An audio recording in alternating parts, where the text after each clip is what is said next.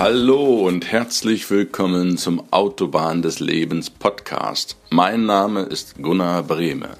Schön, dass du wieder mit dabei bist. Mach es dir gemütlich, lehn dich zurück. Ich freue mich auf die heutige Episode mit dir.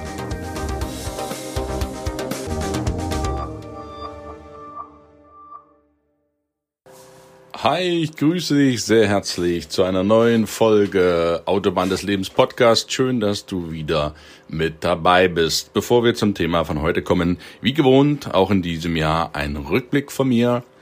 Beim letzten Mal ging es um die Frage, worauf wartest du denn noch? Worauf wartest du denn noch? Wer soll dich motivieren? Wer soll deine Ziele setzen? Wer soll in die Gänge kommen für dich, wenn nicht du selbst? Ich habe dir da ein paar Anregungen gegeben, wie du das machen kannst. Wenn du die Folge, die erste Folge des neuen Jahres noch nicht hören konntest, dann lade ich dich ein, das noch zu tun. Du findest sie wie gewohnt auf meiner neuen Website gunnarbreme.de slash podcast. Die neueste Folge wie immer ganz oben. Und wenn du die Seite öffnest, wird sich ein kleines Fensterchen öffnen, wo du dir die Vorlage für deine Jahresziele herunterladen kannst, wenn du denn möchtest. Ich habe dir dort eine Zwölferliste schon vorgefertigt. Du brauchst also nichts Neues erfinden. Einfach runterladen, kannst sie sehr gerne verteilen und ausdrucken, weiterempfehlen für Leute, die vielleicht auch noch so eine Liste möchten und auch beginnen möchten, sich Ziele zu setzen, denn du weißt ja, einer von 100 schreibt sich Ziele auf, ein einziger von 100, sei du das ab diesem Jahr sofort. Wie gesagt, die Zieleliste gibt's direkt, wenn du gunnarbreme.de eingibst, kommt sie automatisch. Und wenn das automatisch weg ist, werde ich sie dann sichtbar verlinken, damit du sie das ganze Jahr dann auch noch verfügbar hast. Okay, soweit für heute. Dann lass uns loslegen mit dem Thema von heute. Mahlzeit. Du bist, was du isst, damit ihr dein Essen gut bekommt. Ich habe bewusst diesen, ja, allgemein flauschigen deutschen Ausspruch Mahlzeit genommen. Ich bin persönlich nicht so der Fan davon, aber es spricht viele an. Ich glaube, es gibt kaum ein Unternehmen, wo Mahlzeit nicht gesagt wird. Also, dabei spielt es auch oftmals keine Rolle, wo das ist. Das kann sogar außerhalb des Restaurants sein, teilweise sogar schon auf dem Klo mit dieser Begrüßung konfrontiert worden. Aber darum soll es jetzt nicht gehen, sondern um dein Essen, was du essen sollst, wie, wo, wo viel, äh, wie viel und so weiter. Das soll das Thema von heute sein. Wir sind ja im Kapitel Gesundheit und da ist das Essen natürlich auch von lebenswichtiger Bedeutung. Du weißt, drei Minuten ohne Luft und das war's dann für dich. Deswegen hatten wir die Luft als erste schon durchgenommen. Drei Tage ohne Wasser ist der zweite wichtige Punkt, damit du nicht austrocknest innerlich. Das Wasser, das Trinken hatten wir auch schon besprochen und auch ein Interview mit dem wunderbaren Michael Korell zur Wasseraufbereitung, was da gibt in Deutschland, damit du wirklich das beste Wasser für dich bekommst. Ja, und jetzt drei Wochen ohne Essen Bedeutet, Essen ist lebensnotwendig, aber von den drei Elementen Luft, Wasser und Nahrung eben das schwächste, in Anführungsstrichen, Glied, welches du über einen Zeitraum bis zu drei Wochen aushalten kannst, ohne Nahrung zu dir zu nehmen. Voraussetzung ist, dass du genug Wasser und Luft natürlich hast, sonst funktioniert ja das Essen natürlich auch nicht. Also das ist zwingende Voraussetzung, dass du nicht austrocknest. Aber bitte, bitte tu mir den Gefallen und probier das jetzt nicht aus, wie lange du ohne Essen auskommen kannst. Ja, das ist nur extrem Varianten, die aus der Erfahrung, aus der Literatur her, von Leuten, die das mal so gemacht haben, sagen, das ist so wirklich die absolute Schmerzgrenze, wo es noch ohne Nahrung geht. Bitte nicht ausprobieren. Aber anhand der Sachen, wenn man mal einen Tag nichts isst oder zwei Tage, ist das absolut kein Problem. Ich denke, wir haben eher in Deutschland das Problem, dass wir viel zu viel essen viel zu viel essen und in anderen Ländern der Erde viel zu wenig gegessen werden kann, weil es dort einfach nicht gibt's, gibt, nichts gibt zu essen. Die haben das Problem, Pausen zwischen den Nahrungen einzuhalten, eher gar nicht. Sie sind froh, wenn sie was zu essen bekommen. Bei uns in Deutschland geht es eigentlich nur noch darum, isst nicht zu viel, Junge, und mach mal eine Pause beim Essen. Das ist das, was wir mit dem Essen hier hierzulande verbinden. Ja, wenn du dein Auto, dein Lebensauto mal betrachtest, das ist ein Benziner zum Beispiel, würdest du dort Diesel reinfüllen, würdest du schlechten Sprit in dein Auto füllen? Mit Sicherheit nicht. Warum machst du das nicht? Weil dein Benzinauto schlecht läuft, beziehungsweise die Karre nicht richtig in Gang kommt. Und so genauso ist es mit dem Essen. Essen soll Spaß machen, keine Frage, aber du musst auch das Richtige essen. Und wenn dein Auto eher stottert und, naja, überladen wird mit Nahrung, dann ist es kein Lebensgefühl, was du in den Tag legen kannst, indem du voller Energie und voller Power in den Tag startest, sondern das ist eher ein Dahinstottern, ne? wie so ein überladener Kleintransporter statt eines Sportwagens. Du bist, was du isst, das ist ganz einfach so dein Essen, deine dem deinem Körper zugeführte Nahrung entscheidet letztlich in erheblichem Maße über deine Lebensqualität. Der Körper von uns besteht ungefähr aus 70 Prozent Wasser. Ungefähr. Der Rest ist Flüssigkeit. Das ist hauptsächlich Wasser. Auch wenn du denkst, hey, da ist doch noch jede Menge Blut, aber Blut besteht zu einem großen, großen Teil auch aus Wasser. Insofern ist der Flüssigkeitshaushalt deines Körpers von enormer Wichtigkeit. Und was liegt näher als Nahrung aufzunehmen, die auch mindestens einen Wassergehalt, einen Flüssigkeitsgehalt hat von 70 Prozent. Da kommen wir aber gleich noch dazu. Wichtig ist auch noch, wenn du isst, dein Körper hat ungefähr einen pH-Wert von 7,2 bis 7,4. Nicht überall, natürlich ist der Magen, die Magensäure mit etwa 1,5 der sauerste Bereich deines Körpers, den du da hast. Das wird ja alles kurz und klein gemacht, was da in den Magen kommt. So soll es ja auch sein. Das soll ja auch aufgespalten werden. Aber im Allgemeinen abgesehen von speziellen Regionen, hat dein Körper etwa einen pH-Wert von 7,2 bis 7,4, ist leicht basisch. Das bedeutet im Umkehrschluss, Nahrung sollte also zu 70 Prozent aus Wasser bestehen, die du zu dir nimmst, und sie sollte nach Möglichkeit einen pH-Wert von 7,2 haben, leicht basisch. Welche Nahrungsmittel sind das? Das sind Nahrungsmittel wie Obst und Gemüse. Obst und Gemüse enthalten mit auch auf wenige Ausnahmen, wenn ich jetzt den Rhabarber und so einmal nehme, enthalten oder sind, bestehen aus mindestens 70 Prozent Wasser, in der Regel sogar 80, 90, teilweise über 90 Prozent aus Wasser. Melone, Gurke jetzt an dieser Stelle zu erwähnen. Und alle diese Obst- und Gemüsesorten sorgen dafür, wenn du die zu dir nimmst, dass du zum einen mit ausreichend Flüssigkeit, also 70 Prozent Wassergehalt in der Nahrung und zum anderen auch gleich basische Nahrung zu dir nimmst. Das ist das Ideal, das wäre das Optimum, nur so etwas zu essen. Natürlich ist es mit Obst und Gemüse alleine nicht getan. Du brauchst auch noch weitere Spurenelemente, die auch in manchen Nüssen und Samen vorkommen, weil die Natur das so eingerichtet hat, dass zum Beispiel dein Vitamin C, das konntest du früher noch selbst herstellen, das hat, haben wir in der Evolution verlernt, das Vitamin C selbst herzustellen. Wir können das nicht mehr. Tiere, die können das noch, aber wir nicht mehr. Insofern ist der Mensch zwingend darauf angewiesen, Obst und Gemüse zu sich zu nehmen, um einer Unterversorgung oder gar einem Mangel an Vitamin C oder anderen Vitaminen vorzubeugen. Du bist also gezwungen, Vitamin C zu dir zu nehmen. Wenn das nicht auf natürliche Weise möglich ist, gibt es da sicherlich auch künstliche Präparate, aber ich rate hier dringend davon ab, von künstlichem Essen. Du sollst bitte so natürlich essen, wie es nur geht.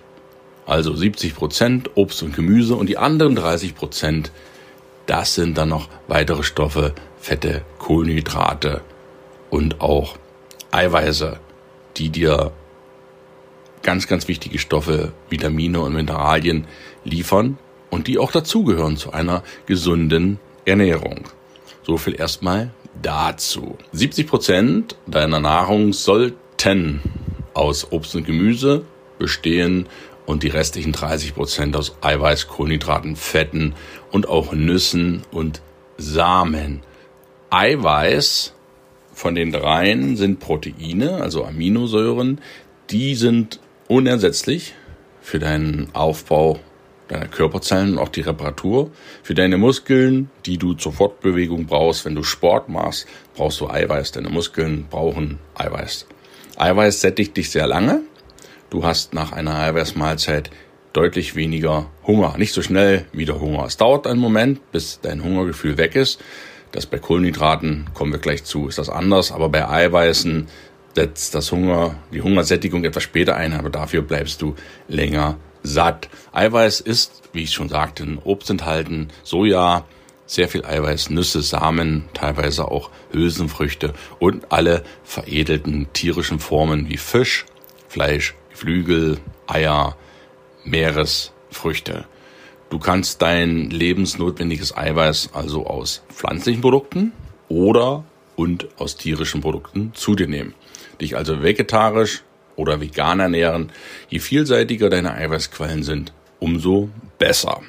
Vegetarisch heißt, dass du überwiegend pflanzliches Eiweiß zu dir nimmst und hin und zu Produkte, die Tiere freiwillig hergeben. Das sind zum Beispiel Eier oder auch Honig der Biene. Und vegan bedeutet, dass du auch dort auf tierische Eiweiße komplett verzichtest. Da werde ich aber im nächsten Podcast noch ein paar Worte dazu verlieren. Ist letztlich für dich eine Frage, was du da essen möchtest, wie du deine Eiweißgehalt decken möchtest. Und es gibt ja kein richtig und kein falsch. Jeder möchte das bitte so machen, wie er es für richtig hält. Das ist für mich auch ganz, ganz wichtig, wenn man selbstständig entscheiden möchte.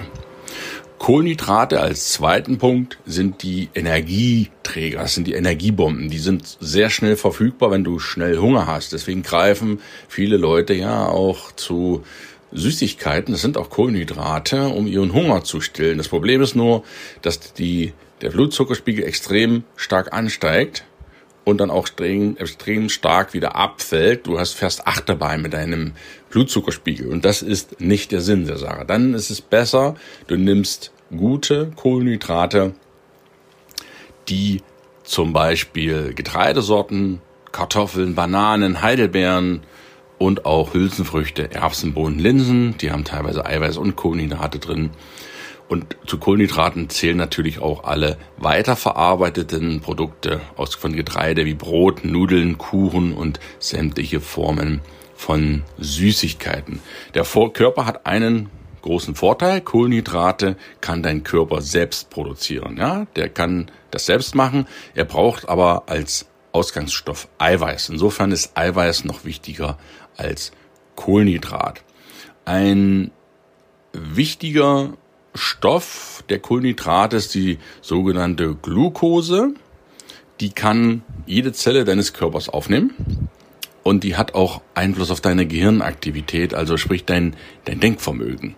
Wenn du kohlenhydrathaltige Nahrung zu dir nimmst, steigt somit dein Blutzuckerspiegel, das hatte ich schon gesagt.